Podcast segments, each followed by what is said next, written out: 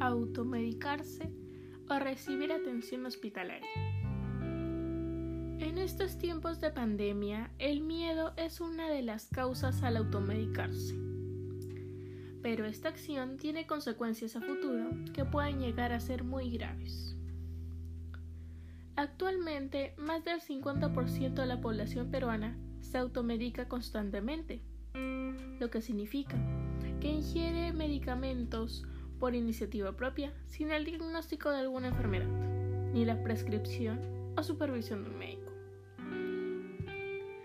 Pero lamentablemente, hay personas que no cuentan con un seguro que les aporte una atención médica necesaria, que estos tiempos de crisis es muy importante. La OMS ha advertido que el uso indiscriminado de medicamentos es un problema muy importante a tal punto que representa la cuarta causa de muerte en el mundo. Reconociendo que los fármacos que se prescriben o se dispensan mal conducen a serias consecuencias para la salud individual y de todo el sistema de salud. Entre los riesgos más frecuentes de la automedicación encontramos los siguientes. Enfermedades encubiertas que no son tratadas correctamente con el medicamento autoprescrito, dependencia de los fármacos, especialmente del sistema nervioso central, intoxicación manifestada a través de náuseas, visión borrosa y vómitos. Hay personas que piensan que es mejor automedicarse para evitar contagios del COVID-19.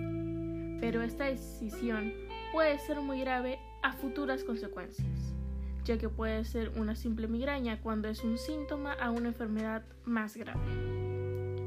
Algunos piensan que el problema de automedicarse viene de las farmacias, pero en la realidad creo que nosotros tenemos la responsabilidad y la conciencia de ir y comprar el producto con medidas a pesar de la recomendación de ir por atención médica primero. En estos tiempos de pandemia, tomemos conciencia que automedicarse no es una buena opción, y que al recibir atención médica traerá menos consecuencias a futuro.